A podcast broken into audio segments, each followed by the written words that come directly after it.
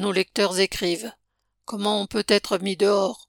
Ouvrez les guillemets. J'ai travaillé depuis son ouverture il y a trois ans avec une vingtaine de collègues cuisiniers et serveurs dans un restaurant de la chaîne Vapiano à Plaisir dans les Yvelines. En quelques heures, le 29 novembre 2023, nous nous sommes retrouvés à la porte sans travail et depuis, nous sommes sans revenus.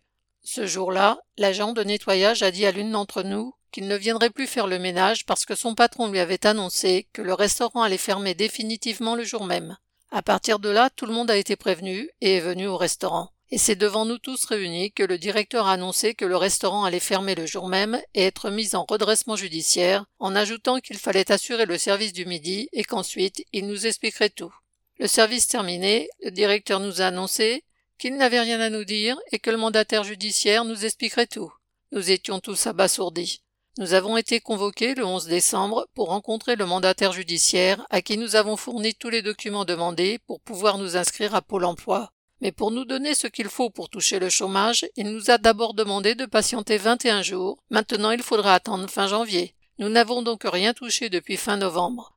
Comment faire pour vivre, nous nourrir, payer les factures, et avec le prélèvement du loyer qui risque d'être rejeté? Si le mandataire a le temps, nous ne l'avons pas. Il y a de quoi être révolté et je suis en colère. La direction évoque la crise du Covid qui aurait mis à mal l'entreprise, mais Vapiano est une grande chaîne de restauration qui a compté jusqu'à 230 restaurants dans le monde et les bénéfices accumulés devraient permettre les indemnisations. En tout cas, il n'y a pas de raison d'être sacrifié et encore moins de cette façon-là. Ferme les guillemets. Un lecteur de plaisir, Evelyne.